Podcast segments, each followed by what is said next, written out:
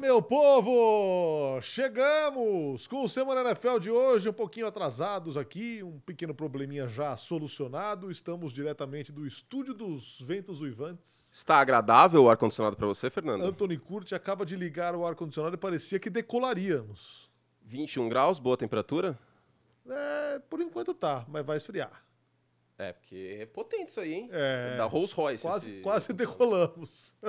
Sejam todos bem-vindos ao Semana NFL. Vamos falar de semana 11, que termina logo mais simplesmente com a reedição do Super Bowl 57, Kansas City Chiefs e Philadelphia Eagles, mas muitos assuntos para tratarmos aqui depois de um domingão bastante interessante, Anthony, em que até quando não jogaram, é, até quando Peraí, não eu jogaram bem, comparação. Vejam quanto cabelo eu já perdi por causa do Chicago Bears. Ó, compara. Ó a entrada. tô de vermelho, eu tô parecendo... É óbvio que eles não me ouvir, né? Idiota, esqueci que tem microfone. Tô parecendo um jogador do Inter com essa camisa vermelha. do Inter, sim. Você tá meio Grêmio? do, não, do- não tá do tão Kansas Grêmio. City Chiefs. É, tô Chiefs. Tô Chiefs. Eu é estou de uma- Bears em sua homenagem. Azul Minha escuro. homenagem? Diga-se que o Justin Fields não tem nada a ver com isso, hein, Bears coitado? que derreteu ontem, hein? Lindamente, Nossa cara. senhora. Semana 11. Você sabe que agora começa um novo campeonato, né? Nessa quinta-feira. É, é o retorno. A gente terminou a Taça Guanabara e agora, e agora a gente começa a Taça Rio, que é o Thanksgiving até a semana 18. Eu, eu realmente acredito nisso, que existem três campeonatos. É até a semana 12, que aí tem muita areia movediça, ninguém sabe quem vai ser MVP. CJ Stroud começa a entrar na conversa, mas tem três interceptações. O Brock Purdy teve jogos ruins, agora dois jogos seguidos com múltiplos passos para touchdown, rating perfeito. É, o Tua foi bem no domingo também, no geral. Ah, o Patrick Mahomes pode fazer um grande jogo hoje, o Jalen Hurts. Então agora começa um novo campeonato na quinta-feira de Thanksgiving com três jogos para você, lembrando a partir da. Algum horário que eu não sei de cor, mas. Deve ser três da tarde, né? Três da igual? tarde, Deve né? ser. É, acho que é três ou duas da tarde. Acho que é isso, acho que é duas da tarde. Mas à tarde de quinta-feira, vocês podem aí. E com a novidade que essa semana tem jogo na sexta, né? O jogo do Black Friday. Exatamente. Que é Dolphins e Jets. Às... Esse eu sei. É 17 horas, horário de Brasília. E. Jets com quarterback novo. Ó, já deu um Tim gancho Boyle. aqui pra entrar. Tim Boyle, sim. Que não é grande coisa, né? E Trevor. Simeon vai ser o backup. Nossa. Vamos à pauta? A gente vai falar sobre isso. A gente vai falar sobre isso, fiquem tranquilos. Falaremos. Vamos começar com o Denver Broncos. Denver Broncos que encerrou o domingo de semana 11 ontem com mais uma vitória aquela assim, ó, Culposa! suando. Não, essa foi dolosa. Essa foi, essa foi dolosa. Essa foi dolosa. Sabe por que que foi dolosa? Porque dessa vez o time foi resiliente demais. Sim. Mais uma vez a defesa provocou turnovers. Mais uma vez o ataque pecou em capitalizar esses turnovers de maneira decente. Mas no final, de novo, Cortland Sutton com uma recepção no fundo da end zone. Já teve aquela espetacular na semana passada, que ele com a ponta dos dedos ficou na end zone. Ontem também foi decisivo. E o Russell Wilson passou, enfim, das 200 jardas depois de cinco jogos abaixo das 200. O que mostra como o Russell Wilson está sendo eficiente, mas ele não está sendo um Burocrático. burocrático. Perfeito. Perfeito. E muita gente se engana É com isso, isso. né? Sim. A gente olha os números do, do, do Russell Wilson: Sim. 19 touchdowns, 4 interceptações. Caramba, tá cuidando da bola brilhantemente. Tá cuidando, mas também não tá se arriscando. Não, e, e o, o que eu vinha falando, eu acho que se repete aqui, que ele não tem mobilidade. Em relação, lá, eu acho que ele tem mobilidade, mas em relação ao Russell Wilson Sim. da época de Seattle. Acho que tá muito claro isso. Ontem houve alguns sacks, inclusive, eu não sei se ficou isso na sua cabeça, mas quando eu tava vendo o jogo, é para mim muito nítido que a mobilidade dele não é a mesma de tempos atrás. E isso acontece, é um e processo natural. jamais volte a ser. Talvez jamais volte a ser. É um processo natural de quarterbacks depois dos 32, 31 anos. Assim como minha mobilidade aos 32 não vai ser a mesma. Exatamente. A sua. A minha, então, meu Deus do você céu. que tá assistindo. Enfim, é, é um processo natural. Só que ele tá compensando isso e aí a gente compensa as coisas na, na- na idade com a experiência, né? Com o que a gente já viveu, o que a gente pode arrumar, o que a gente pode ah, fazer melhor. E eu acho que existe uma unidade na dignidade nesse momento no Denver Broncos, porque não está perto do sonho que o torcedor teve quando o Russell Wilson chegou na temporada passada, vamos deixar muito claro isso. Porque engana, o Russell Wilson não chega ao nível de enganação de um Kyler Murray. Enganação, por favor, entendam, não entendam mal. Dos highlights. Porque quem vê aquela recepção no jogo contra os Bills e o passe para touchdown no final desse último jogo e os números, parece que o Russell Wilson está brigando pelo MVP. Parece que ele está sendo um dos melhores quarterbacks da liga. Não é verdade. É uma chuva de passe curto, é uma chuva de screen, não tem a mesma mobilidade, segurando a bola demais em algumas jogadas. Então, o jogo inteiro ele fala muito mais, geralmente, mas nesse caso é escancarada a diferença do que se apresenta em narrativa de highlight e número e do que se apresenta em ver o jogo inteiro. Então, o Russell Wilson está sendo um quarterback que era o que eu apontava antes da temporada. Com o Sean Payton, um quarterback mediano, ok. Não vai ser o de Seattle, não vai brigar pelo MVP, mas vai passar longe de ser a tragédia que foi ano passado. E com a defesa dos Broncos melhorando, menos de 20 pontos por jogo é, nas últimas cinco essa, partidas. Essa é outra mentira dos números da temporada até aqui. Porque é, você olha a defesa, a não. defesa. Não, a defesa dos Broncos, se você olhar em números totais, ela é a pior da NFL. Ah, sim, o ela é inteiro. a pior em outras tantas coisas da NFL. Só que, nos últimos três jogos, são 12 turnovers, cara. É uma defesa que tem coração, é um time que compete demais. Então, isso esse é o lado positivo. Wilson. Isso é o lado positivo. Eu acho que isso passa pelo Russell Wilson, a postura do Russell Wilson, é, tudo aquilo que o Sean Payton falou, de que tipo, os adultos não estavam no comando da situação e que o Russell Wilson estava meio reizinho, vamos dizer assim. Eu acho que ele passa uma postura talvez de mais humildade nesse ano também sem aquela doideira do Broncos Country, Let's Ride, nas coletivas, sem assumir, tipo, putz, a gente tá mal tal. Perdeu aquela casca do perfeccionismo e do, do Instagram. Entendeu? Da vida perfeita, do quarterback perfeito, papapá. Não, ele se mostrou mais humano nesse ano. Eu acho que ele se mostra mais humano até no estilo de jogo. O Drew Brees estava muito assim na reta final de carreira com o Sean Payton. Não sei se você lembra, nos dois anos finais. Era uma chuva de passe curto, era uma chuva de screen, e talvez o próprio Russell Wilson tenha aceito que essa é a realidade dele. E aceitando essa realidade, o time está jogando melhor. São quatro vitórias seguidas, o time está jogando melhor como um todo, a defesa está jogando com muito mais muito, tesão. Muito. Pressionou o Josh Dobbs bastante como ontem. Em nenhum foi a outro chave. jogo o Josh Dobbs tinha sido pressionado Perfeito. nessa temporada. É isso. E foi a chave, talvez, da vitória, essa pressão. E o Russell Wilson apareceu com os flashes que eu falei, que haveria esses flashes do Russell Wilson uh, de Seattle. O touchdown do Cortland Sutton na ponta dos pés, que foi igualzinho no Tyler Lockett. Foi. E esse touchdown da vitória. É o suficiente para Denver ter dignidade, pelo menos dignidade. A situação ainda é muito difícil. O New York Times dá coisa de 20% de chance de playoff para Denver. A situação ainda é muito delicada. Mas é mais próximo do sonho que o torcedor dos Broncos tinha. E, cara, é um time que não vai para os playoffs desde 2015. Você pelo menos sonhar com pós-temporada, ter um pouco mais de estabilidade na posição de quarterback, mesmo não sendo um show, já está bem melhor do que era antes. E vencer o Kansas City também, né? Já, tá, já tirou Exato. isso da. Ganharam de das Kansas City, costas. ganharam de Buffalo, ganharam de times importantes, cara. E, e tem, um, tem um aspecto que eu, não, que eu não consigo entender ainda. Porque você tem um cara de inegável talento que é o Russell Wilson. Sim, isso ainda assim. Sim. O talento está ali, Sim. certo? Não tem o mesmo talento, o mesmo teto. Não, não Mas ainda tem as assim- mesmas armas de antes, mas o talento está ali. Sim. Os mesmos poderes. Exato. dessa forma. Você tem um treinador que se aposentou, desaposentou para abraçar esse projeto. E que tava com ferrugem. Sim, um cara que durante muito tempo é, comandou um ataque muito interessante em New Orleans. E muito parecido com o ataque de Denver de hoje, o ataque derradeiro do Drew Brees. Só que esse ataque de Denver é um ataque insosso. Sim. É isso que é muito importante É a o que eu gente tava frisar. falando aqui dos turnovers. São 12 turnovers nos últimos três jogos. E, E se não me engano, até o touchdown eram 30 pontos, 32 pontos. Em É todos pouco, esses cara. jogos. Em todos os jogos. E não capitaliza tanto nisso. Então, assim, isso é o que impede a gente de estar um pouco mais empolgado com os Broncos, mesmo em meia sequência, mesmo aos números saudáveis do Russell Wilson. Mas fato é que com 5-5 de campanha, os Broncos brigam pela pós-temporada. Brigam, pelo menos. Eu acho que isso em meio ao início. Ó, Maroli, vem cá, Felipão, vem cá, vem cá, vem cá, vem cá. Aí, dá um oi, dá um oi. É, em meio à situação do, do início de temporada, da humilhação sofrida contra Miami, Sim. melhorou muito. E às vezes a gente tem que chegar no fundo do poço para subir. Né? E aí, quando a gente sobe, a gente não desce mais. Talvez isso tenha sido aquela partida. A humilhação de vez, vamos enterrar esse jogo e vamos em frente. Pra quem não pegou, tomou 70 pontos do Miami Dolphins, esse time do, do Denver Broncos. E muito da questão da, da pior defesa nos números deve estar também. Deve, deve ro- rolar por E esse jogo aí. não né? é a pior defesa, Não, né? Pô, tem não. uma defesa que tem o Patrick Surtain, não tem como ser a pior defesa da NFL. Não. Entende? Então, é isso. Eu acho que os números, eles são...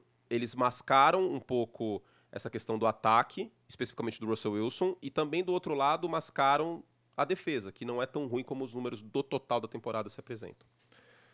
Muito bem, esse é Semana NFL. Já temos quase mil pessoas conosco, hein, Anthony? Muito obrigado. Feriado em muitos lugares. Hoje cada, estamos juntos. Cada 200 pessoas eu vou baixar um grau a temperatura do ar. Meu Deus do céu. 21 agora.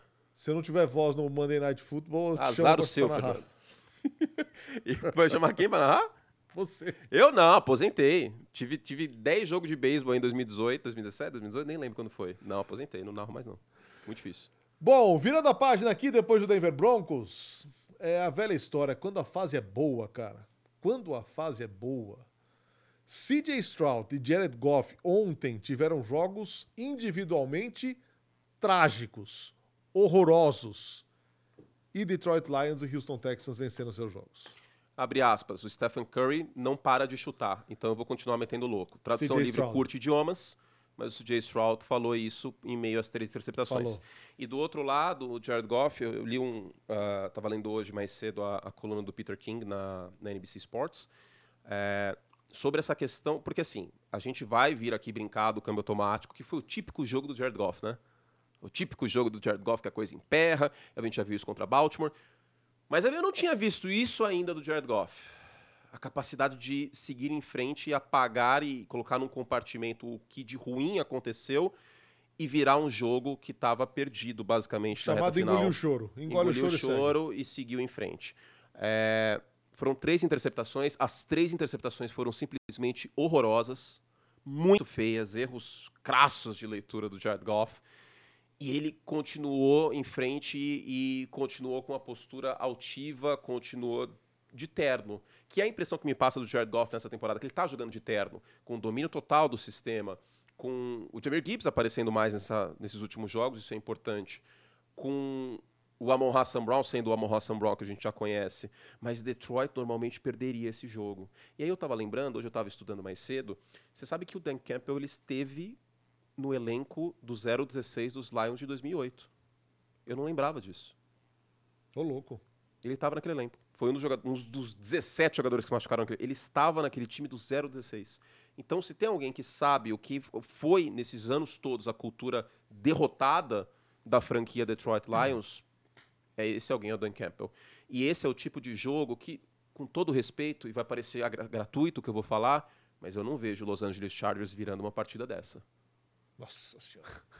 Entende? Eu não vejo o Também Detroit tá Lions de antigamente. o Justin Herbert vai ganhar o Noel of the Year. Não, né? isso, cara, esse jogo, se, se, vocês já me viram pistola com uma situação.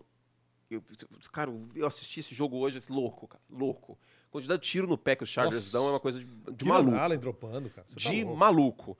Mas só focando em Detroit pra gente matar isso. É, sobre os Bears, rapidinho. O Matt Eberflus não tem condições de seguir como head coach dos Bears, eu não vou entrar muito nesse mérito, a comissão técnica como um todo. O Justin Fields não é o responsável por essa derrota. Eu sei que teve um fumble ali no final, tal, sei. Não é o responsável não por é. essa Ontem, derrota. se fosse o Dan Marino, ia perder também. Sim. O Justin Fields correu bem com a bola, executou bem a read option, teve passe em profundidade para o DJ Moore, teve talvez uma postura agressiva naquela terceira descida que poderia ter matado o jogo, mas a chamada foi aquela. Havia janela, o passe, não tem como culpar o Justin Fields. Não. Se tem, depois de 11 semanas, na minha visão, alguém que dá para culpar mais, e eu não estou isentando Justin Fields, é a comissão técnica dos Bears, que utilizou de maneira inadequada o Justin Fields, pediu para um chefe italiano fazer sushi. Começar por aí. E aí tem o problema que o Justin Fields está no seu terceiro ano. Ele vai para o quarto ano com uma diretoria que herdou o Justin Fields e talvez para mais um coordenador ofensivo e mais um head coach. Com os Bears tendo a primeira escolha geral e neste momento são os favoritos para isso nas cotações por conta de Carolina e talvez até da própria escolha, será que não compensa pegar um cara que chega na NFL melhor que o Justin Fields chegou e mais barato num contrato de calouro? A equação é muito passa por muito por aí. Passa muito pelo contrato. Para os Bears talvez não entrarem na arapuca que vai ser criado um paradigma aqui. Daniel Jones. Porque o Daniel Jones jogou bem no quarto ano e os Giants renovaram e certamente estão arrependidos. Então, a questão contábil, a questão do contrato do Justin Fields, ele está indo para o quarto ano e provavelmente a opção de quinto ano não vai ser aplicada, pode deixar a situação um pouco conturbada para ele. Agora, eu ainda vejo futuro para o Justin Fields na NFL, seja em qualquer outro time. Se bem lapidado, eu ainda vejo futuro. Eu não descarto o Justin Fields como eu descarto o Zach Wilson, que daqui a pouco a gente vai falar. O Zach Wilson, para mim, é causa perdida. O Justin Fields, não. Agora, vamos supor que o Caleb, eh, Caleb Williams seja draftado pelo Chicago Bears. Não vai dar certo, porque ele foi draftado pelo Chicago Bears, óbvio. É o que eu ia falar. A gente tem que começar por aí. É o que eu ia falar. É, é o, é o entorno dele, cara. É mais um cara que poderia ter tido, ou que, vai, o Justin Fields é um cara que poderia ter tido um outro um- outro caminho melhor, mais bonito no começo da, da, da trajetória dele na NFL, se não fosse o caos que é o Chicago Bears. É, e acho que isso passa até pela- pela- pelo próprio quarterback, porque talento ele tem, mas às vezes não é só isso, né? Às vezes é lidar com as frustrações e com os jogos ruins que ele teve. E ele oscila muito, né, Nardo? Eu tô elogiando ele pelo último jogo agora, que eu acho que ele não tem culpa, ele fez tudo que precisava, teve conexão longa com o DJ Moore e tudo mais. Voltando ao time, né, aliás. Voltando ao time, sim. Mas eu acho que ele oscila muito ainda. E agora ele tá batalhando pelo emprego dele. Eu não sei se ele vai conseguir fazer o suficiente em tão pouco tempo. O problema agora é que ele tá jogando contra o tempo também, né? Ele tem aí 12, 13, 14, 15, 16, 17, 18. Acho que os Bears já folgaram, agora eu esqueci. Confesso que esqueci, mas sete jogos. Sete jogos, seis jogos, enfim.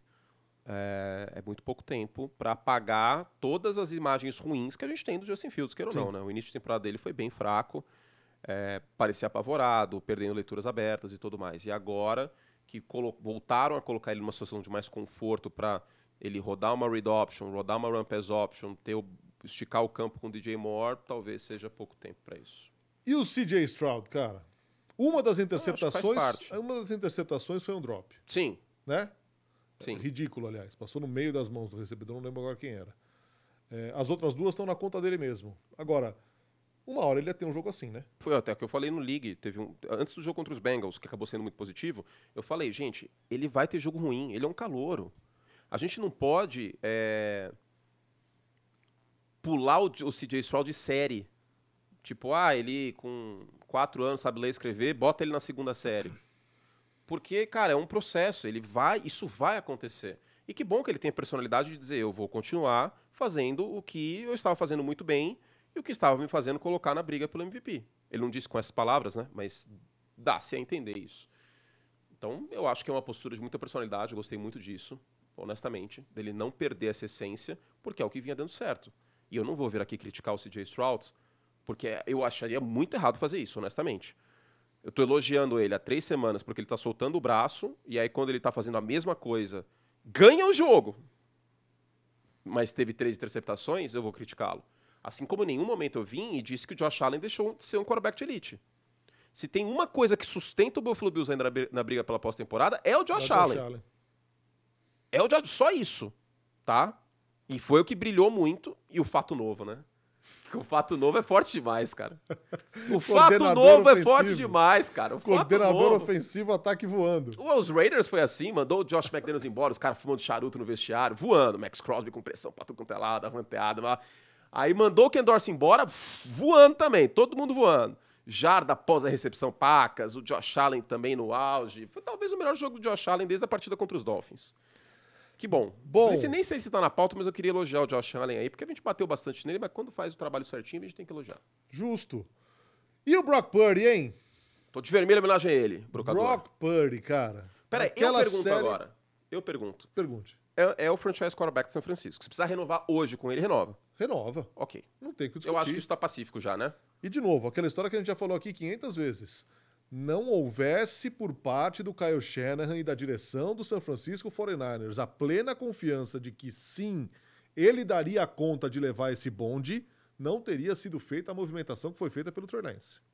Foi uma, isso foi uma lebre que eu levantei na época, né? Assim, isso, fala isso não fala muito só sobre o Trey Lance. Isso fala muito sobre quem é o Brock Purdy também para a comissão técnica de São Francisco. Quanto tempo faz que a gente não menciona o nome do Trey Lance? Nossa a, última, Senhora. a última vez que o nome do Trey Lance foi mencionado foi na semana 5 contra São Francisco, porque o Dak Prescott tava um horror. E aí a gente tava cogitando se o, Tr o Trey Lance estava ativo pro jogo, pra, pô, quem sabe, coloca ele ali. Ah, mas o San Francisco 49ers perdeu três seguidas, já teve gente que falou: ah, agora mandaram embora o Trey Lance, vão ter que abraçar o Mr. Irrelevante. E abraçaram. A folga veio e olha o que tá acontecendo. E O cara voltaram. ontem teve o jogo perfeito, cara. Literalmente, né? O rating foi É. de 158.3, passou das 300 jardas de novo, três touchdowns. É, dissecou muito bem a defesa de Tampa. A defesa de Tampa jogou muito homem a homem para tirar os espaços no meio do campo da marcação ah, do- do- das rotas que cruzam e tudo mais, que a gente sabe Ele do Ayuk, do a marcação. Ele tostou todo mundo. O touchdown do Kittle, ele, cara, ele jogou de terno naquele. Parecia o Pirlo. Não, tá. Heresia. Pirlo é outro patamar. Mas escaneando a defesa, passando para end zone. A leitura do, do touchdown do CMC, do, do McCaffrey, foi básica, mas você vê que ele tem o controle da situação. E como funciona ele com a Ayuk, né, cara? Sim. Com o Dibo jogando também. Aí todo mundo jogando tal, é, cara, é outra coisa. E aí, ah, mas tudo bem, mas ele joga com o melhor time da NFL. Ah, beleza, o Verstappen tem o melhor carro da Fórmula 1 também. E aí o Verstappen não tá fazendo o trabalho dele? O cara só é, é reconhecido como Tem que jogar bom pra com- caramba quando É. pega os pregos pra jogar junto com ele. Entendeu? Lógico que é uma medida de força. Eu bato sempre na tecla que o Peyton Manning fez grandes recebedores. E é uma frase do Peyton essa: o MVP não é necessariamente o jogador mais valioso. É que ele é o cara que faz os outros serem os mais valiosos. E vamos pegar isso. Esse vai ser o corte, hein? Diego, esse é o corte. O Brock Purdy não tá fazendo o elenco inteiro de São Francisco mais valioso do que o Garópolo fazia? Claro que tá. Então, e, não é uma via de duas mãos? E o outro lado? E o outro lado? O McCaffrey não tá brigando para ser jogador ofensivo do ano? O Ayuk não tá tendo o melhor ano da carreira dele? Também por causa do... Não tem o outro lado? Quem que tá passando a bola? Então, eu acho que isso tá cada vez mais pacífico. Claro que haverá argumento de que, ah, porque joga... Ah, ah, ah. Mas, cara, eu tô bem tranquilo com isso. Tô bem tranquilo. Ele já teve jogos bons sob pressão, que era um Sim. temor que a gente tinha, porque nos playoffs ano passado ele sapateava, ia pro lado direito, ia pro lado esquerdo. Já teve seus bons jogos sob pressão. Já teve um bom jogo agora. contra- Ele, inclusive, ele é o líder em touchdowns na NFL contra a marcação individual. Ou seja, se fosse só o sistema, só funcionaria isso aí com marcação em zona, porque ter um monte de buraco na defesa, com o Debo Samuel cortando lá no meio, ele conecta, antecipa, e era só isso que ia funcionar. Mas não é só isso que funciona. Pra Então, não dizer que não falta nada, falta uma viradona, assim. Uma virada. uma virador que mas isso falta para o Kaká também, né?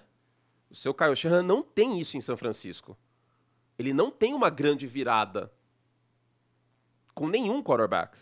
Então isso também falta para o Shanahan. Não é só pro, pro Brock Purdy. Mas São Francisco e Filadélfia são os dois melhores times da Conferência Nacional e não existe, todo respeito, não existe discussão aqui para mim. Não, Não. existe. Detroit, Dallas- um pouquinho, Detroit um pouquinho atrás. Detroit um pouquinho atrás, mas Detroit teve jogo ruim contra Baltimore. Detroit teve, queira ou não, três interceptações do Goff nesse último jogo. Poderia ter perdido para os Bears, que é uma das piores equipes da NFL. É, Dallas está fazendo sua parte, o CD Lamb está voando, mas pegou adversários fracos. Sim, fez o que tinha que fazer o contra os BO de Panthers. ontem. Dallas, sim. O BO de Dallas é outro. O BO de Dallas a gente já sabe qual é. Pegar time grande, time grande que eu digo briga pelo, pelo, pelo Super Bowl, e ganhar desses times. Essa é outra, que nem Miami. Ganhar jogo grande. E aí, pra mim, a Conferência Nacional ela tá posicionada já, como a gente esperava até. São Francisco, Filadélfia, Detroit, Dallas. A segunda prateleira é Detroit, Dallas. E aí não está na pauta, mas eu preciso dizer que Seattle, pra mim, eu não sei se eu consigo colocar na mesma prateleira hoje de Detroit e de Dallas. Não. Eu acho que não. Porque a defesa de Seattle tem o seu mérito da pressão e tal, mas não está no mesmo nível da defesa de Dallas. O Gene Smith não está fazendo um grande ano. Saiu machucado agora e teve um incômodo. Você que narrou esse jogo? Contra os Giants? Ou estava no PAN?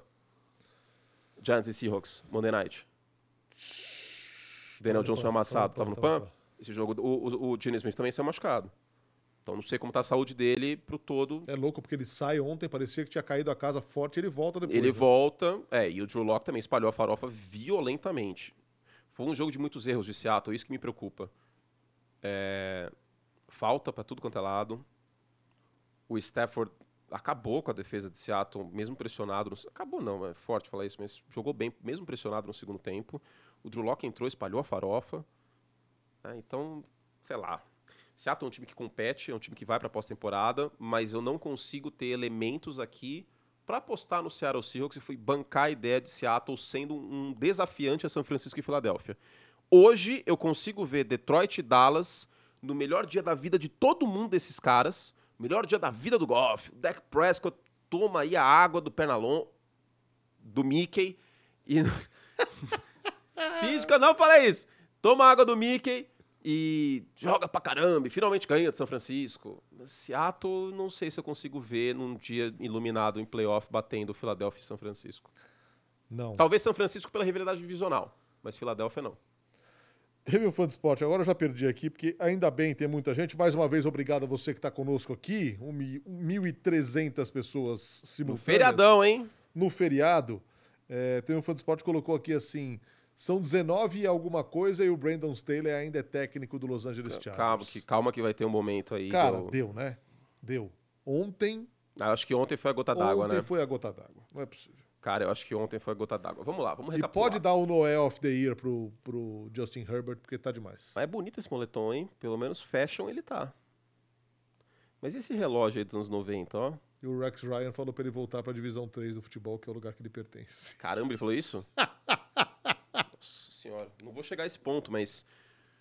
Drop do Keenan Allen na red zone. É, não, essa é demais. O drop derradeiro. Se tem uma pessoa aqui que não pode ser culpada nessa situação toda, é Justin Herbert, né?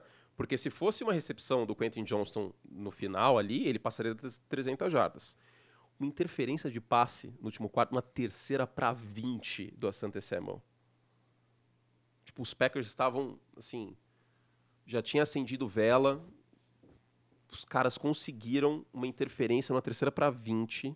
Conseguiram fazer uma interferência terceira para 20, reanimaram o Jordan Love, que fez uma boa partida. Eu acho que não, não podemos tirar o mérito dele, só que ao mesmo tempo, o que, que o Jordan Love hoje faz de bom? O passe em profundidade. Esse cidadão não tá ligado disso, cara, que a NFL inteira tá sabendo disso já. E aí o Jordan Love vai lá, tem 4 de 6 em passe assim, mais de 15. A defesa foi reforçada, mas a defesa continua não funcionando como não funcionava em outros anos. Nos piores momentos possíveis. Nos piores momentos possíveis, cara. Esse era um jogo com todo respeito à instituição Green Bay Packers, mas, cara, os Packers não são um time nem de primeira, nem de segunda, nem de terceira prateleira. Green Bay é um dos 10 piores times da NFL nesse ano. Não consegue passar de 20 pontos. Desculpa, mas essa é a realidade. Não é um time bom. Não é um time bem treinado na defesa. Os Chargers deram um monte de tiro no pé. O Jordan Love, que não tem nada a ver com isso, foi lá e aproveitou mérito dele. Isso dá até uma sobrevida para ele, porque se os Packers tivessem perdido esse jogo, vai ter semana curta para pegar Detroit, que é o melhor time da divisão, na quinta-feira no Thanksgiving, que o, estádio vai estar, tá, meu, pegando fogo e, sabe? E aí a temporada ia pro buraco de vez. Só que o Los Angeles não espanta, cara. Não. Não espanta. Se quem tá assistindo fica seis meses sem assistir a NFL e aí vier assim e falar assim: ó, oh, os Chargers conseguiram perder um jogo hoje que eles estavam na liderança, teve uma terceira para 20, a Santa Samuel fez interferência, aí depois o Justin Herbert ainda teve a bola para ganhar o jogo e teve um drop do Quentin Johnson que teria sido touchdown. Alguém estaria espantado com isso? Não. Então, eu honestamente acho que já deu o que tinha que dar. Já tinha dado o que tinha que dar no final do ano passado, em janeiro, no final da temporada passada, com aquela virada, foi a terceira maior virada da história dos playoffs da NFL. Nossa senhora, verdade. E aí quem pagou a conta? O Joe Lombardi. Merecidamente pagou a conta, mas não era só ele que tinha que ter pago essa conta. E olha como comissão técnica faz diferença. A gente está vendo vários exemplos em relação a isso. Olha como o Josh Allen sente falta do Brian Dabble.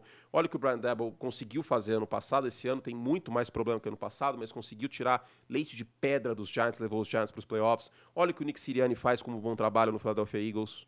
Olha o que o Kyle Shanahan faz em São Francisco no todo. Olha a cultura estabelecida pelo Dan Campbell em Detroit e o nível do coordenador ofensivo, o Ben Johnson. Olha o que o Slowick faz com o CJ Stroud em Houston, que é um cara da árvore do Kyle Shanahan. Olha o que o Sean McVay está fazendo com esse elenco dos Rams. São tantos e tantos exemplos. Demico Ryan nos Texans. O Demico Ryan nos Texans. O, o, o, o Mike McDaniel salvando a carreira do Tua. Olha quantos e quantos exemplos eu estou dando. Você vai me dizer que esse elenco dos Chargers é um elenco para ter a campanha negativa que tem? É lógico que não. E é um time que joga murcho no último quarto. É uma questão de cultura. É uma questão de liderança. É uma questão de presença. E a coletiva do Brandon Staley é a cereja no bolo. Não sei se você viu, mas ele foi extremamente grosseiro com, com o repórter presente. É, vou chamar a defesa assim. Para de perguntar isso. É um reflexo tá que a situação não tá legal. Tá dando certo mesmo, né? Faz tempo que tá dando certo a defesa, vou continuar chamando a defesa. Vai buscar o Aaron Donald lá pra ver se a gente ajuda. Então, sem meu Aaron Donald não consigo. Pô, tudo que os caras precisavam era tirar o passe em profundidade de Green Bay. Green Bay fez 10 pontos no primeiro tempo. Era só isso. Era só tirar o passe em profundidade de Jordan Love, eles não tiraram. Então, é isso. Já deu o que tinha que dar. É meio, eu me sinto meio mal, né, cara? Pedir a demissão dos outros e tal. Mas, Não, infelizmente, eu é pelo bem pena- maior aqui, pena né? pelo Justin Herbert, cara. É, pelo bem do Justin Herbert, é pelo bem do torcedor dos Chargers, é, para ter uma AFC West mais competitiva também, porque todo ano a gente cai nesse golpe. Que o Los Angeles Chargers tem elenco, tem quarterback pra tentar De dar um calor no Kansas City Chiefs. Todo ano a gente cai nesse golpe, todo mundo cai, né? E aí, cara, eu acho que não dá mais. Seja quem for aí, nem que seja o Bill Belichick, vai, pega o Bill Belichick como head coach, É. que o Bill Belichick é dar jeito nessa defesa, como head coach. Eu tenho N ressalvas do Ao seu general William. manager. General N ressalvas, mas o head coach, no lado defensivo, dá o ataque na mão de alguém aí. O Bill Belichick fala: ó, você não se mete no ataque, cuida da defesa, tá lindo. Mas é triste, cara, porque é um potencial desperdiçado. É um potencial desperdiçado, esse time dos Chargers e o Justin Herbert é da dó. Que batata assa mais? É do Brandon Staley ou é do Ron Rivera? É Porque que o Ron Rivera tomar, o- tomar o cacete que tomou do New York, New York Giants, do jeito que tá o Giants, com Devito com três touchdowns e nenhuma interceptação, é um negócio meio simbólico, cara. Paulo não foi bem também. Mas, ó, é, eu vou te responder de outra forma. A batata do Ron Rivera é o timer da Air Fryer. A semana 18 vai Quando chegar. acabar a temporada, cozinhou, tchau. Já era. A do Brandon Staley é uma batata assada na fogueira. Às vezes dá uma brasa ali, cai uma lenha ali, faz... tipo, cai do nada. Eu acho que é diferente. Os, os processos de cozimento dessa batata estão sendo diferentes. A do Ron Rivera é um timer. Semana 18, ele vai cair. Porque o Washington Commanders provavelmente não vai para a pós-temporada. Não. Tá na briga ainda, mas não vai. E eu acredito que o Sam Hall merece mais um ano. Assim como eu acho que o Jordan Love merece mais um ano. Porque Green Bay não vai ter como draftar o Drake May ou o Caleb Williams. Não. Se draftar alguém, provavelmente não vai ser para ser titular imediatamente. Mesma coisa o Washington Commanders. Os Commanders não vão conseguir nem o Caleb Williams nem o Drake May, a menos que troquem. Né, O Washington trocou para cima, por exemplo, para pegar o Robert Griffin em 2012. A menos que troquem, mas a gente não sabe o que, que vai acontecer em relação a, a, a trocas e tudo mais. Vamos falar do New York Jets, que foi amassado pelo Buffalo Bills ontem num jogo divisional e a gente sempre fala aqui, e é uma verdade, Bears e Lions estão aqui nessa semana para comprovar, a rivalidade de divisão é um fator importante, muitas vezes Sim. subestimado. Ontem nem isso, nada, nada fez o New York Jets nem sequer competir com o Buffalo Bills. É, o ataque está num marasmo, num mar de lama tão não, grande não, não, não tá touchdown. que acho que a defesa já joga desanimada. Você É. contaminou a defesa que começou a temporada como uma das melhores Eu da acho. NFL. Eu, eu, tenho- E que tem nomes leitura. espetaculares. Quinnen Williams, Sauce Gardner. Sauce Garner. Cara, tem grandes nomes na defesa. Era uma defesa muito bem encaixada. Agora, o seu principal running back termina o, o seu principal wide receiver termina o jogo com nove jardas. O Garrett Wilson teve nove jardas. Cara, Ai, meu Deus. O Raiders e Jets foi você, e né? ó, eu preciso, eu preciso me autoflagelar aqui. Ah. Porque na semana passada eu ameacei passar um pano pro Zach Wilson. E eu desci a lenha. Raiders e Jets foi você, não foi? A interceptação derradeira, eu fiz análise tática dessa jogada e o Garrett Wilson tá aberto para um touchdown naquela jogada, pela rota dele. O Zach Wilson nem olha. Ele nem faz assim, menção para olhar para outro lado. Cara, que loucura. E é um conceito muito básico, Narda. É um conceito espelhado, que as, as mesmas rotas do lado direito são as rotas do lado esquerdo. Então, assim, é- nossa, é muito bizarro isso, assim, sabe? A, a- a ausência de pós-snap do Zach Wilson é assustadora. Ontem ele perdeu uma cacetada de alvo aberto. Assim, nossa senhora. Pra quem gosta da posição de quarterback, é muito triste ver um negócio desse acontecendo. E aí Robert Saleh tá arriscando perder o vestiário. Porque, gente, Tim Boyle não é a solução, nem de perto. Nem de perto o Tim Boyle é a solução. Assim como o Tyrell Taylor também não era a solução nos Giants, enfim. Mas ao fazer isso, o Robert Saleh, ele tenta dar uma faísca, o fato novo. Fato novo. Ele tenta dar uma faísca pro vestiário. De tipo, gente, ó, tá feio, tá zoado, eu sei disso e eu vou tentar fazer o que está ao meu alcance. Só que aí fica duplamente feio, porque o Josh Dobbs foi trocado por uma sexta rodada. É, cara. E na época a gente especulou tantas possibilidades pro New York Jets. Com o Jacoby Brissett, esse time estaria melhor. De coração. Estaria melhor. nada me tira da cabeça que com o Jacoby Brissett esse time estaria melhor que o Zach Wilson. O Zach Wilson hoje é um dos piores quarterbacks da NFL. Piores. Porque o que que, o que que aconteceu? E isso eu já falei aqui. Você tirou os turnovers do Zach Wilson, só que quando você tira os turnovers, você tira a agressividade, você tira o passe em média distância, você coloca na cabeça do quarterback, ele não pode espalhar farofa. E aí ele fica muito raso. Resultado, cortou turnover, relativamente, mas a produção foi junto. Com o Daniel Jones foi a mesma coisa. É tipo um carro com ABS. Se tem dois pilotos com o mesmo carro, com o mesmo equipamento, um tem ABS, outro não, provavelmente o carro sem ABS com um piloto melhor vai ganhar a corrida. Porque o ABS é uma ajuda que limita o tempo da volta. E a cena que define o fim da era Zach Wilson no New York Jets é ele caindo sozinho, né? Não só, né? É ele derrubando o Robert Sala. também. Que eu olhei e eu falei assim, cara, eu não preciso nem fazer analogia, os caras estão, tipo, me ajudando, assim, de uma maneira extraordinária. Que eu olhei aquilo, eu não, eu não consegui nem twittar. Foi. Eu não consegui nem mandar em nenhum grupo, que eu falei assim, cara, tá tão fácil que não tem nem graça falar isso. Não tem nem graça chegar e falar assim, pô, e o Zach Wilson derrubando o Robert Sala, né? Tipo, eu não acho que ele derrubou necessariamente, mas que coloque em, talvez coloque em xeque o Robert Sala mais do que ele deveria, porque eu acho que ele faz um bom trabalho na defesa dos Jets, né? Só que talvez é isso, a defesa esteja contaminada, esteja intoxicada. Não, e, a, e ainda que seja. É, é, é, difícil, assim.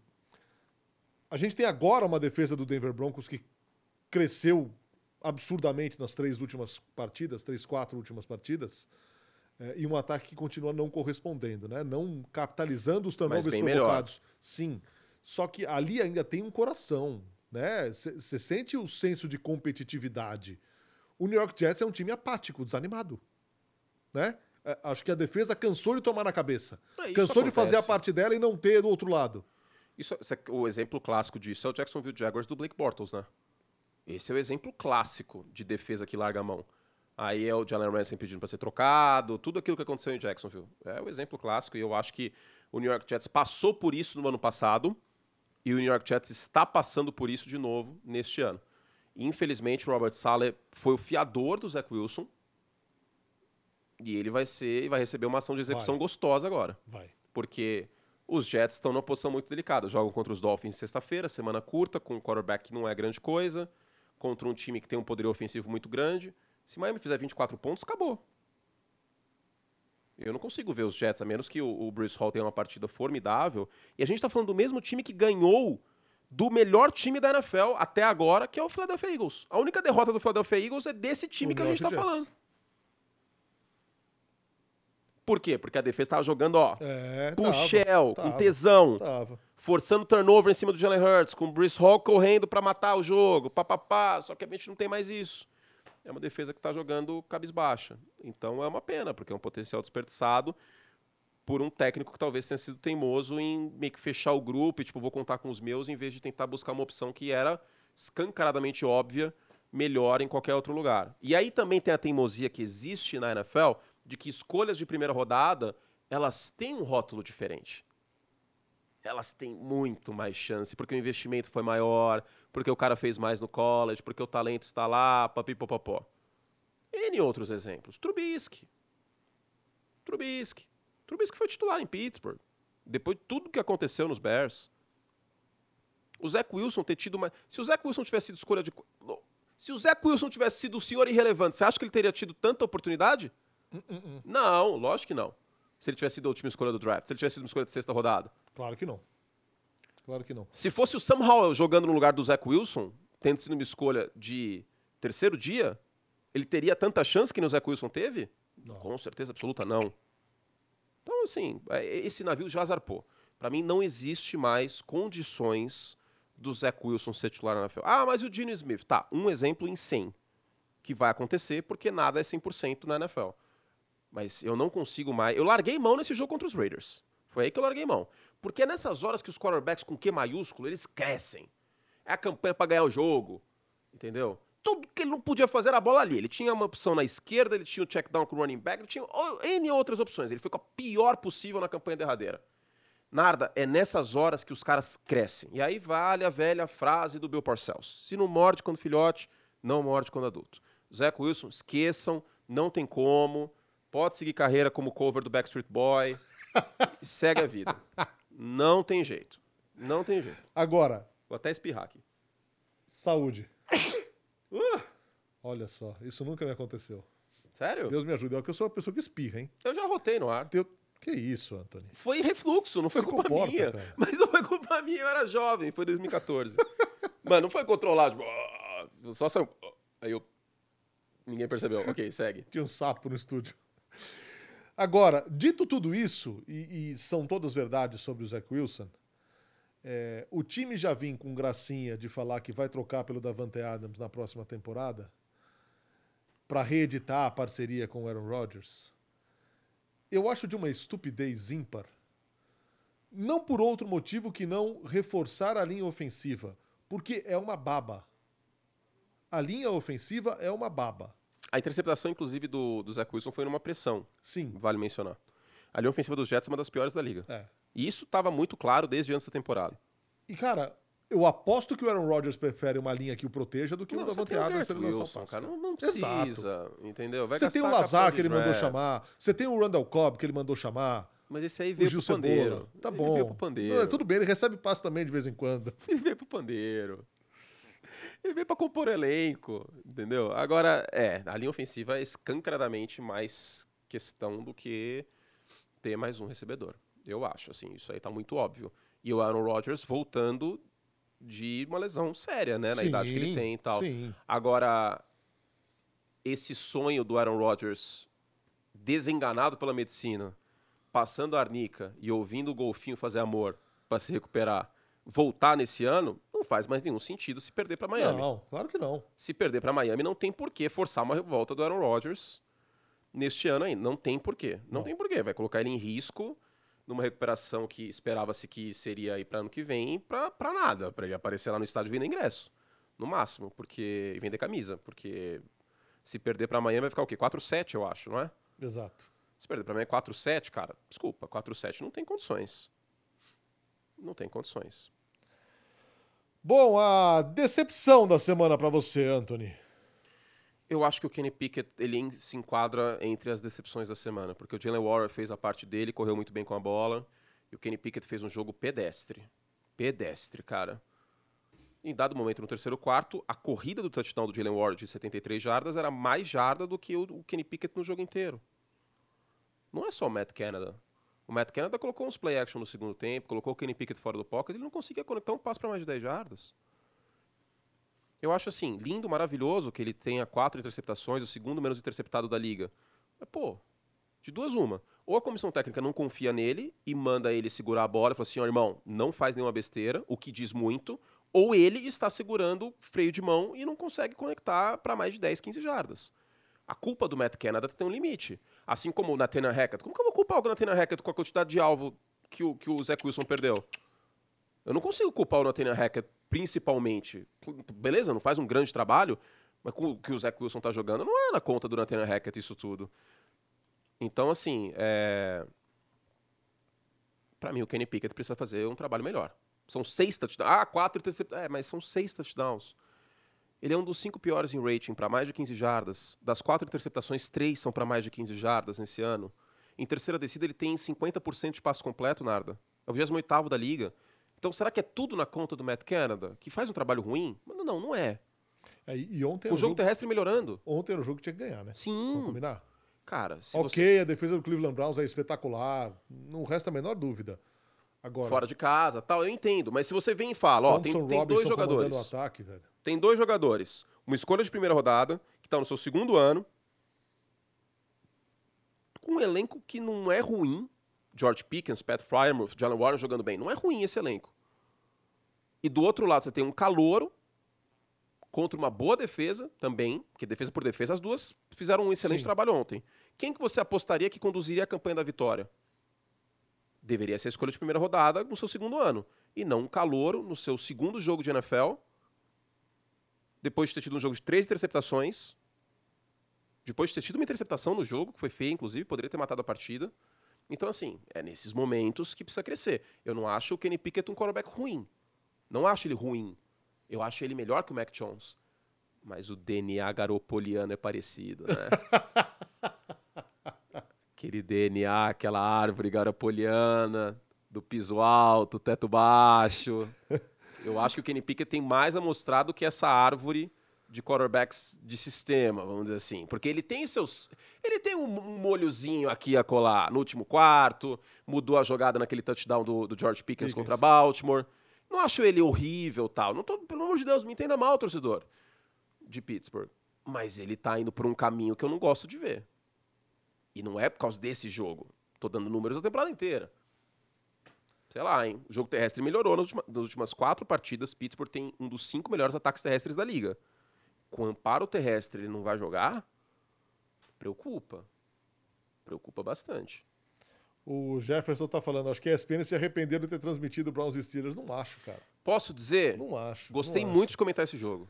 É, é, porque é um jogo de defesas. Não, e é uma não é batalha. jogo tão divertido, cheio de pontuação. Mas foi cara. uma batalha. Foi uma batalha. Teve várias camadas táticas esse jogo. A questão do Pickett ter que passar um pouco mais em profundidade, é, a campanha derradeira do, do, Thompson Robinson, que eu até chamei, eu falei assim, olha, tem que vir um, um passe rápido para o Murray Cooper. Essa foi a chamada do Stefanski. Eu não estou isentando o Matt Canada. O, o Stefanski chamou um jogo melhor que o Canada. Até mencionei isso na transmissão. Mas eu gostei do jogo. Foi um jogo pegado. Foi um jogo legal de, de comentar nesse aspecto. Não dá para fazer o Super Bowl do ano passado. Cleveland 38 agora vai ter Joe Flacco, né? Então, mas eu não sei se vem para ser titular. Será que não? Não sei. Tá pro practice squad. Vamos ver o que vai acontecer. Ah, cara, eu acho que ele vai subir rapidinho. Mas tão rápido? Eu acho. Não, eu digo para a próxima semana. A imagem, a imagem do, do Dorian Thompson Robinson chorando no fim é. do jogo, a imagem é forte, cara. De é. tipo, cara, eu lancei uma interceptação, eu fiz um jogo o segundo era, tempo dele foi ruim. É, Tirando a campanha da vitória, quem tá foi com ruim. o segundo jogo da NFL, não era esperado o quê? Que ele resolvesse o jogo? Não. Mas você imagina o caminhão nas costas do cara. E era um jogo de divisão, né? Era um rival histórico. O TJ um Watt vindo pra cima dele com tudo. TJ Watt do outro lado. Então acho que aquilo ali diz muito sobre o tão pouco preparado que ele tá para encarar uma reta final de temporada. E agora é a hora que precisa é. subir o nível. É, eu, eu acho que o Joe Flacco passa muito longe de ser o MVP de Super Bowl e o que fez em 2012. Sim, muito lógico, longe, quilômetros. Lógico. Mas talvez a experiência do Joe Flacco, que venceu os Browns ano passado, inclusive, né? Jogando pelos Jets. É, talvez a experiência do Joe Flacco possa ser melhor. Porque assim, vamos ser sinceros. Joe Flacco por Joe Flacco, Thompson Robinson por Thompson Robinson, qual vai ser a diferença entre os dois? O Thompson Robinson vai te entregar jardas corridas aqui a colar, como ele fez ontem, só que por outro lado vai ter umas interceptações toscas, e o Joe Flacco talvez cuide melhor da bola e vai ser uma excelente máquina de handoff. Nossa, ele vai fazer um handoff bonito demais, hein? O Kareem Hunt vai fazer a festa. Nossa, o Ford vai falar assim, nossa, que handoff delicioso, vai ser uma máquina de handoff. Falando Talvez nisso, a experiência dele no, no, do bicho pegando no final do ano. Você viu a imagem que rodou aí do Ford? Não. O quê? Ele vai na torcida, entrega para um torcedor. Ah, da, da, da, da toalha. Você viu o que ele fez com a toalha? Ele fez a, a, a menção de. Higiene. Limpar é, o popô com a toalha amarela do Pittsburgh Steelers. Você vai dar multa, né? Não sei se vai dar multa, mas que ele não pode andar em Pittsburgh Nossa, na rua mais agora. Pode sonhar, ele não pode sobrevoar Pittsburgh.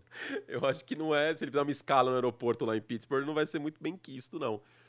É, é uma rivalidade que é dominada por Pittsburgh neste século, mas é a maior rivalidade desses times. Uma, eu sei que ultimamente Steelers e Ravens, para os torcedores desses dois times, mais forte, finais de conferência tal, mas a rivalidade histórica do Pittsburgh Steelers é com o Cleveland Browns, o equivalente a Packers e Bears. Tipo, os Packers têm rivalidade com os Lions, com os Vikings e tal, mas a maior rivalidade dos Packers é com os Bears e vice-versa. No caso dos Steelers, eu ainda acho que é um pouco por aí, nessa questão histórica, Browns e... Não que Pittsburgh não tenha rivalidade com, com os Bengals, é que essa divisão é uma loucura também, né? É. É Libertadores, amigo. Essa é. Essa divisão é uma loucura. Para terminar, Anthony, a maior surpresa hoje, da semana. A maior surpresa da semana. Eu posso enumerar algumas. É, o Jared Goff se recuperando de um jogo de três interceptações. Eu acho que diz muito sobre o momento do Jared Goff. O Tony DeVito, que vai dormir quentinho com a mamãe pareça, né? fazendo a caminha dele. Exato. É... Vai ganhar um chocolate quente extra. Mas merece também, né? Além do jogo, porque não tinha água quente no estádio, cara. Pô, não, isso aí, cara. o FedEx Field não tinha água aí, quente, velho. velho. Pô, isso aí na NFL não tem como, cara. Isso aí define o Washington Commanders e, e Ah, cara, não dá, meu. Na boa, água quente pro jogador de NFL, tipo, enfim. Ah, deixa eu pensar. Vamos. ah, O, o ataque do, do Jacksonville Jaguars, Trevor Lawrence em específico, só pra gente tentar falar o máximo possível aqui de todos os times, né? Eu acho que não vai dar, não vai, como sempre, dá pra falar todos, todos, todos os times, mas algumas surpresas positivas aqui. O que mais? Tchu, tchu, tchu, tchu. É, pá, pá, pá. O Jordan Love, tá? Que não tem nada a ver com, com que, é o desastre que é o Brandon Staley. Eu acho que a gente tem que mencionar positivamente. que mais? que mais? O Josh Allen. Não sei se chega a ser uma surpresa, né? Mas que bom que se restabeleceu. Recuperou, né? O Matt Stafford no segundo tempo também. Eu acho que os Agora, Rams vencendo dois Kupp, né? jogos contra. Perdeu o Cooper Cup. É verdade. E os Rams vencendo dois jogos contra Seattle é uma surpresa para o torcedor dos Rams positiva. Acho que pouquíssima gente apostaria nisso antes da temporada E começar, coisa- por melhor que seja o histórico do Sean McVay contra o Pete Carroll. E uma coisa que a gente não falou. Tá lá no Arrufanga fora da temporada, né? Fora da temporada, lesão Isso joelho. é um enorme desfalque pro San Francisco 49ers. Exato. O jogo terrestre já não está sendo muito bem defendido esse ano como um todo. Até aí a importância aí do Chase Young ah, junto do, do Bolsa aumenta. E o Bolsa fez uma grande partida. A gente elogiou o ataque de São Francisco, mas eu vi o jogo hoje à tarde, eu gostei do que eu vi do Nick Bolsa. Inclusive o irmão machucou, mas parece que não é nada tão sério assim o Joey Bolsa ah, nos Chargers. Por fim, para aproveitar aqui, temos 1.500 pessoas conosco. Muito obrigado mais uma vez. Rapidamente, Chiefs e Eagles, Anthony. Para quem tá acompanhando ao vivo. Eu espero um jogo de muitos pontos que nem foi o Super Bowl. Honestamente, por mais que a defesa dos Chiefs esteja melhor do que no ano passado, para mim uma das três melhores defesas da liga, eu espero um jogo tão bom como o Super Bowl pelos quarterbacks, né, e pelo que se desenha taticamente. Por quê? O Patrick Mahomes ele tem uma queda de produção neste ano quando pressionado, mas a gente tem um paradoxo da, da defesa dos Eagles, que ela é uma das sete que menos pressiona e uma das sete que tem mais sacks, se eu não me engano. Uma das dez que tem mais. É um paradoxo muito louco. Tipo, ela não está pressionando tanto, mas quando pressiona, ela finaliza a jogada. E o Patrick Mahomes precisa ser pressionado com frequência para a produção dele cair, como acontece com os grandes quarterbacks da NFL, com os quarterbacks de elite da NFL. E do outro lado, eu vejo espaço para o Hurts ter um bom jogo também. Mesmo com a defesa de Kansas City, que historicamente joga melhor em casa do que fora. Meu palpite, não estou de vermelho por conta disso, não sou eu que monto meu figurino. Né? Como eu disse também, pode parecer que eu est- estou assinando com o Esporte Clube Internacional, não é o caso. Que, cara, é igualzinho, é o mesmo tom. Aliás, no, no- em Porto Alegre eu sou Grêmio, então não, não- não seria o caso. Eu tenho um time em cada lugar, de simpatia. Anthony, não, não declara essas coisas aqui que vai Não, mas o torcedor do. Inter não, tem- não vai ficar arrumar pra chateado comigo. Não vai arrumar, não vai arrumar Não, não vai ficar chateado comigo. Em Portugal, por exemplo, eu sou Porto. Você está de vermelho do Benfica. Estou com o vermelho de Benfica, então não tem nada a ver com a outra. Em outros estados, por em Minas... Não, eu não vou fazer isso, não vou apanhar na rua, né? Exato. É, eu acho assim. se você pegar posição por posição, Filadélfia é um time mais forte que Kansas City. Mas Kansas City joga em casa com uma defesa que pode neutralizar o ataque de Filadélfia Sim. e o A.J. Brown. Por outro lado, Kansas City vem de bye e vai sempre muito bem quando vem de Uhum. bye. O Andy Reid nunca perdeu para os Eagles. Exato. E pode se tornar hoje o primeiro técnico da história da NFL a ser o maior vencedor por duas franquias. Sim, Já é o dos Eagles, se vencer hoje pelos 140 Chiefs, vitórias, sim. vai ser o maior vencedor dos Chiefs também. É, e a defesa de Filadélfia contra Tyrands, a secundária de Filadélfia. Eu acho que hoje, apesar da ausência de Taylor, Torcedor do Philadelphia Eagles. exato, Karma is the guy on the Chiefs, pode fazer a festa. Meu palpite é Kansas City. Kansas City por sei, 4. Eu não sei. Eu juro que eu não sei. Eu Não tô- vou muretar! eu já, eu, eu por 4. tô- eu já pensei 500 vezes para uma coisa para cada lado. Não sei. Pô, o Super Bowl eu acertei. Mandei um Chiefs por 3 ali, entrou. Kansas City por 4. Jogando em casa. Acho que se o jogo fosse na Filadélfia, eu teria apostado nos Eagles. E os Eagles, pra mim, são o melhor time da NFL até agora. Mas isso não quer dizer necessariamente que eles vão vencer todos os jogos. E eu acho também que Kansas City precisa dar uma afirmação mais do que Filadélfia. Principalmente o ataque. o ataque. Não cheira esse O jogo a um ataque. Patrick Mahomes vir grandão? Tipo, pilhar os recebedores, um Rushy Rice, o próprio Kelsey. Assim, galera, tá todo mundo falando que a gente é um lixo. Hoje é, é o Monday o ataque, Night. Eu acho que o ataque sim. Contra a melhor campanha da NFL. Os caras vão vir com sangue para com suor, com sangue, com vontade para para vingar o Super Bowl. Vamos, vamos fazer valer esse estádio. Vamos mostrar para todo mundo que nosso ataque não é esse lixo que estão pintando. Soa muito a isso. Feeling, feeling. Meu coração diz isso. E assim vamos embora, hein? Terminando o Semana NFL de hoje, estaremos de volta na próxima semana. Na Escócia, eu sou Celtic. ali, ali, além de tudo, tem uma parada religiosa, cara. Essa aí é mais encrenca ainda. Tem, deve ser mais encrenca ainda.